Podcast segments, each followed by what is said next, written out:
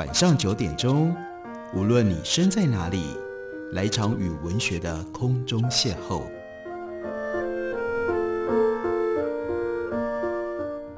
杨照谈书，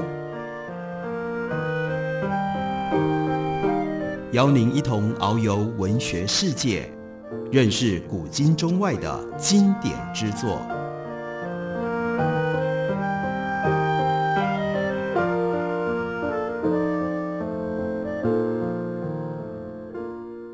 各位听众朋友，大家好，欢迎收听杨照谈书。本节目以台北广播电台 FM 九三点一，每个星期一到星期五晚上九点为大家播出。我是杨照。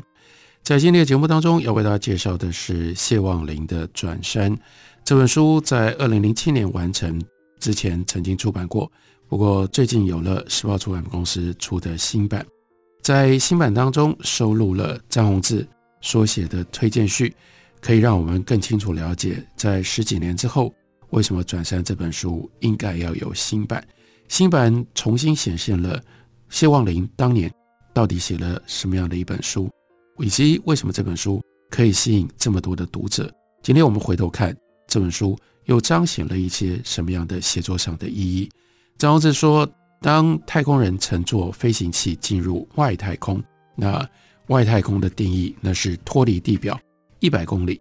或者甚至在飞往月球或其他更远的地方，这个时候，如果他回头一看，看见高挂在天空，因为它的相对位置，这是一颗蓝色的星球，那是蓝色的家乡，他会忍不住发出赞叹说：“啊，多么美丽的星球！”但是我们凝视那颗星球，它圆滑平整，而且我安静无声，陆地跟海洋变成了色块，连高山峻岭。以及聚合大川也都变成了只有微幅的皱褶，我们看不到七十亿人口活动的踪迹。人类还有包括其他体型较大的生物，在这么远方这样看起来，你看不到存在的证据。事实上，你甚至不需要飞离地面一百公里，就只是搭乘飞到一万公尺高空的普通的民航机往下探望，哎，你就看不到。任何一个人的踪影，我们用这种方式来理解，才能够明白个人跟地球之间的这种相对的尺度。任何个人的旅行，都是在这个巨大的地表上匍匐前进的我们渺小的肉身，也因而都是遥远而且艰难的。仰赖器械的旅行者根本是无有体会的。例如说，刚刚提到了搭乘飞机，搭乘飞机的旅客得到的经验就是起飞、抵达。还有呢，中间坐在飞机上好无聊，好无聊。他并没有经历任何对抗地球的旅行的过程。如果是这样，我们可以称他叫做一个 traveler，一个旅行者吗？他真的有旅行吗？不要说是飞机，对于把旅行当作是自由教育 （liberal arts education），liberal arts education，然后觉得要壮游，去到各其他地方，以便于完成你的成年礼。这样的一种十九世纪的信念，这些知识分子们，他们连搭乘火车，他们都反对。艺术史家 John Ruskin，他就曾经忍不住恶言相向。他说：“对于乘坐火车，我不能把它视之为旅行 （travel），那只是你被送到一个地方，跟你变成了一个包裹，有什么两样呢？也就是说，仰赖方便服务的人，不是真正的旅行者。”这里。张宏志转了他的口气，特别安慰大家说：“我无意泼大家冷水，意味着说参加简单舒适的观光团不是什么样的罪过。”他说：“我只是想特别指出，要写出厉害的旅行文学不是那么容易的事。”这里出现了一个关键词，那就是张宏志把《转山》这本书视为重要的旅行文学的作品。你要写旅行文学。一方面你要够厉害的某一种艰难的旅行，另外一方面你还要够厉害的文学的创作。在台湾，这两种能力并不经常发生在同一个人身上。当然，台湾不乏有人能够登上珠穆朗玛峰，或者是在攀登上面更困难的 K two，也有些人可以穿越原始热带雨林，或者是穿越广袤的沙漠，但是他们并没有留下可以称之为文学的创作。另外还有一些文学家，他们也许有敏锐多感的心灵，或者是细腻巧妙的叙事的能力，但是他们的旅行，也就是行动的本身，以及他们能够看到的，却非常的平凡，非常的有限。所以说，正因为如此，詹宏志内心要把谢望林的转身放在台湾原创的本土旅行书写，给他一个里程碑的位置。两个理由：第一，这位旅行者谢望林，他有一场艰难的肉身匍匐路途；另外一方面是他的写作充满了流浪追寻，还有内心反省的特殊意义。转身，他所叙述的旅行是什么呢？是当年二十四岁的谢望林，他在雪季将要到达的时候，一个人骑着一辆脚踏车，从云南进入到西藏的冒险故事。还有过程当中，他内心的反省。这一场高山骑路的旅行非常的艰难，甚至有的时候是搏命的，因为他要双腿踩着踏板，一步一步去走出来。他的准备跟装备都不算太过于充分。书本呢，张宏志半开玩笑意味着有一部分是认真的哦。认为这本书呢，应该要贴一个警语，说小哥命大，小孩不要学，表示说。不是任何人像谢望林这样去走一趟旅程都能够活着回来。不过呢，作者他有一股坚强不服输的毅力，另外有一种视苦如夷，也就是台语说“假扣跟他的假报”这样的一种乐观的情绪。显然也有一种相当灵活的观察，还有求生的能力，所以他也竟然完成了常人难以挑战的这一段旅程。作者的旅行书写也非常出色，既有外在景观跟人物的精准的速写，也有辗转反侧内心活动的记录，而且大多真诚可信。不过呢，虽然还透着一点点青涩或者是不平均，毕竟当年他还那么样的年轻，但在阅读经验上已经令人惊奇而且满足了。英文 travel 这个字。本来就跟折磨、跟受难是有连带意涵的，因为古人出门远行多半是不得已的，离开家园这么舒适的舒适圈，不免就要遭逢各种艰难跟风险。圣经上使徒保罗，他曾经细数旅行的危险，他就说：屡次行远路，遭到江河的危险、盗贼的危险、同族的危险、外邦人的危险、城里的危险、旷野的危险。海中的危险，假兄弟的危险，点点点点点点，都是危险。那我们读希望林的转山，里面有各种路途的转折，也就是看到了这些保罗他所细数的每一种危险。事实上，旅行者所刻意追求的旅行，原来就都是一种自我设定的难题，把自己投入各种边缘的危险当中，从对应里面得到修炼式的学习，所以期盼。在旅行归来的时候，可以成为一个不同的人。这是詹宏志在多年之后，十几年之后，给谢望林转山这本书的一个新的定位。让我们回到这本书的起头，起头谢望林告诉我们，大山结束的那一年，为什么有这所有的一切？因为他失恋了。也许这一切来得太过于突然，以至于一时无法采取适切的态度去回应。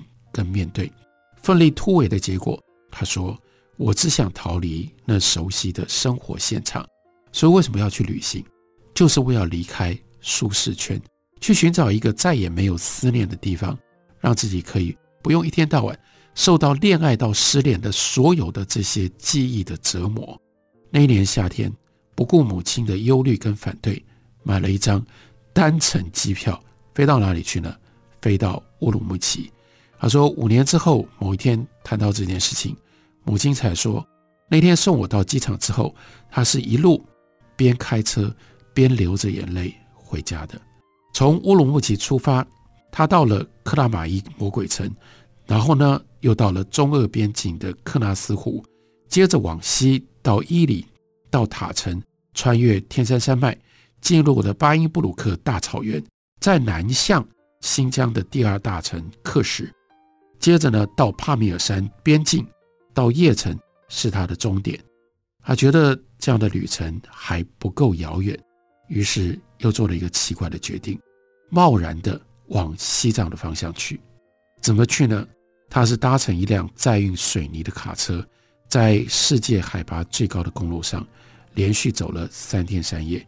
途中因为高原气候的关系，呕吐、流鼻血、发高烧，加上没有办法轻易的休息，因为呢有三位司机轮流开车，没开车的就轮流拍打他，担心呢他睡晕过去就不会醒过来了，所以。有半程的时间都失去了清醒的意识，不过最后仍然有惊无险。整本转山都在告诉我们这些有惊无险的经验。他到达了西藏西北阿里地区的首府，叫做狮泉河，在那高寒偏远的地带，谢旺霖说：“我头一次体会身体的状况可以主宰心灵，每天都必须为了生存而搏斗。”注意力多半是花在抵御间歇的高烧、头痛，或者是为了下一餐、下一个住宿的地点而忧虑。眼前大好的美景，似乎永远是心生惧疲的一个衬托背景。有一次夜里恍惚当中，甚至竟然误喝了车上饮料罐里面装的汽油，更加重了高原的病情。我们很少人有这样的旅行的经验。当然，我们更少人能够用这种方法把这种经验记录下来、写下来，变成一本书。这就是谢望林这一本转山它难得、特殊、珍贵之处。休息一会儿，我们回来继续聊。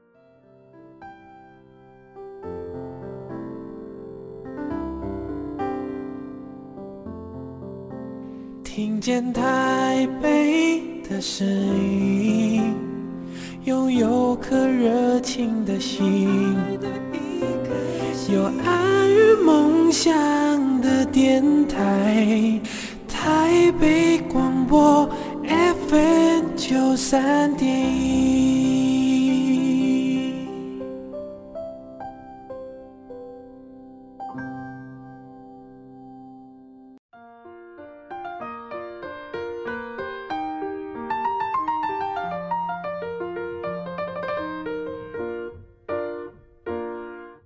感谢你继续收听《杨照谈书》。本节目以台北广播电台 FM 九三点一，每个星期一到星期五晚上九点，为大家播出到九点半。今天为大家介绍的，这是谢望林的《转山》。时报出版公司刚刚出了新版《转山》这本书的书名指的是什么呢？谢望林在书里面用最简单的字句告诉我们：转山呢，就是对着灵性的大山反复绕走的仪式。因为西藏人相信。遭遇苦难的人，借此能够将得到罪恶的洗脱和身心的净化；而转山的人必须要舍弃己身的私欲，只能够为他人祈福而走。他最早遇到转山者是在冈仁波齐峰，他跟同行的旅伴遇到了冰雹，仍然硬撑走到黑夜。他的同行的旅伴呢，体力耗尽了，失温，歇斯底里的哭喊着：“我不想死。”我要爸爸妈妈，我要回家，救我啊，救救我！我不想死啊！无助哭泣的嘶喊响遍了整面漆暗的山谷。幸好不久之后，先行到达营地的队员回来寻找，及时解救了这场危机。后来，这位旅伴经过了换装、烤火、叫唤，然后接下来喂食红糖水的状态，渐渐苏醒了。他说：“要不然我会罪责一生。”而我也似乎体会了一场死亡的迫近，瑟缩的自己在帐篷的一隅一直发抖，冻着惨白的双脚，被一个好心的湖南姑娘捧在她的掌心里取暖。跋涉了数千公里的路途，但是呢，失恋的希望林为了这个远走，想要走到一个没有思念的地方，却还是找不到。有一天中午，独自散步在拉萨的街道。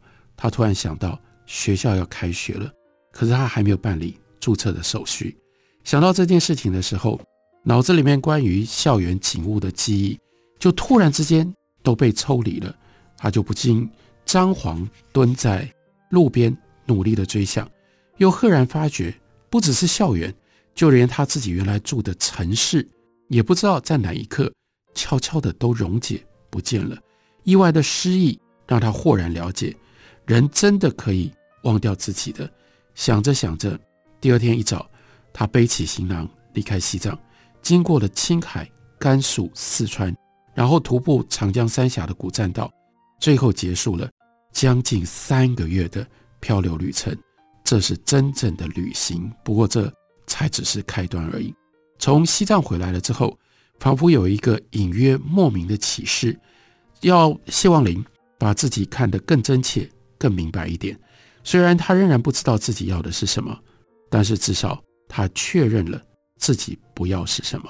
他决定完成了政治跟法律双修课程之后，他要转往文学的道路。不管文学的这条路是不是可行。他现在已经能够，也愿意承担人生重新来过的风险了。然而，当然不但周遭的师长跟亲友一直质疑，暗地里呢，他也会反复质疑自己，将意识转换的信念跟决心，到底可以撑多久呢？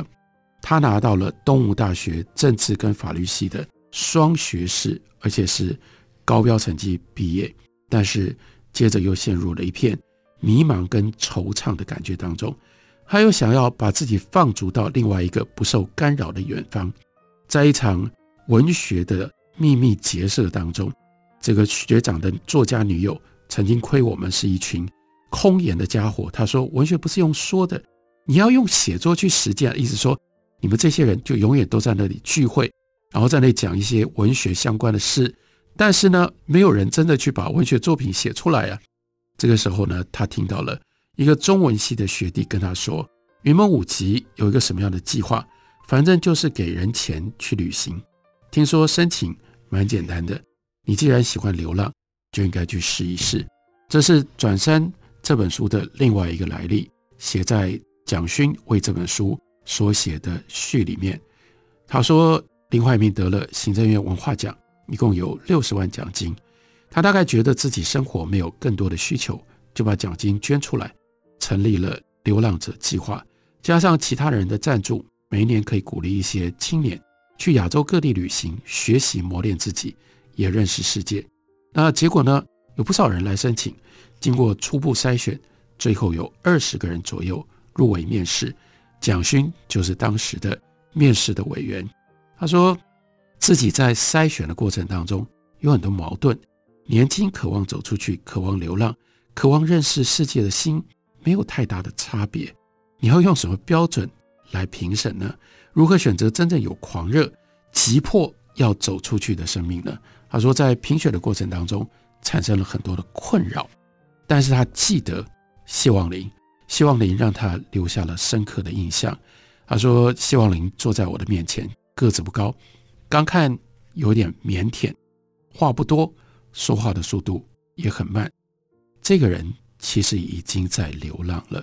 刚刚那一段就是他大三那一年，因为失恋想要走到把爱人忘掉的地方，那就是他的流浪的旅程。蒋勋说：“要跑到多远才能忘掉心中忘不掉的人呢？”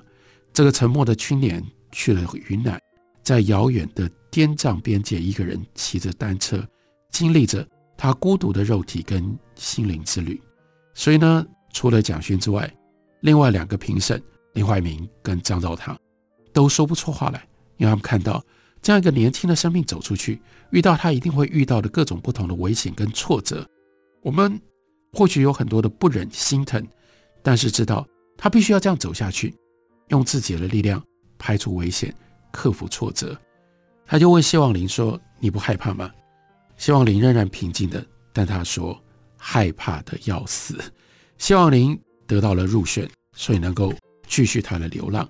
等到他流浪回来的时候，他写下了这本《转山》。这一次的流浪一共有两个月的时间，从云南丽江开始，到他排列了一系列带有异国情调，让我们一方面觉得陌生，一方面觉得炫惑，一方面觉得。简直要头晕的地名，他到虎跳峡、泸沽湖、折回丽江之后，北上中甸、德清、佛山，接着进入西藏盐井、小仓都、芒康、竹卡、左贡、邦达、巴素、然乌、坡密、通麦、东九、鲁朗、灵芝、八一、巴河、巴松措圣湖、工布江达、松多、日多、墨竹工卡、达兹，止于圣城拉萨。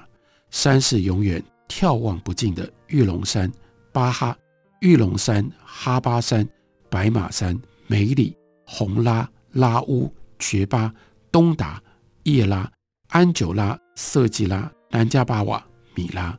水呢，则是永远俯瞰不及的金沙江、澜沧江、怒江、雅砻江、雅鲁藏布江、拉萨河，还有更多更多不知名的山脉、流水、湖泊。以及村落和最美的人情，走过这么多地方，而我记录的却那么少。两个月的时间写出来了这一本书。他说，在这段时间当中，生病过、恐惧过、失落过、软弱过，任何的挫折与不安、孤独与绝望，幸好都没有全然阻断我的行进。追究到底，如果不向前行，种种负面的情绪跟现实的状况，也依然。会催逼着我的心理跟生理，把我扑倒在地。我不过是在一切的试探跟比较当中，琢磨出一个似乎不得不然的步伐。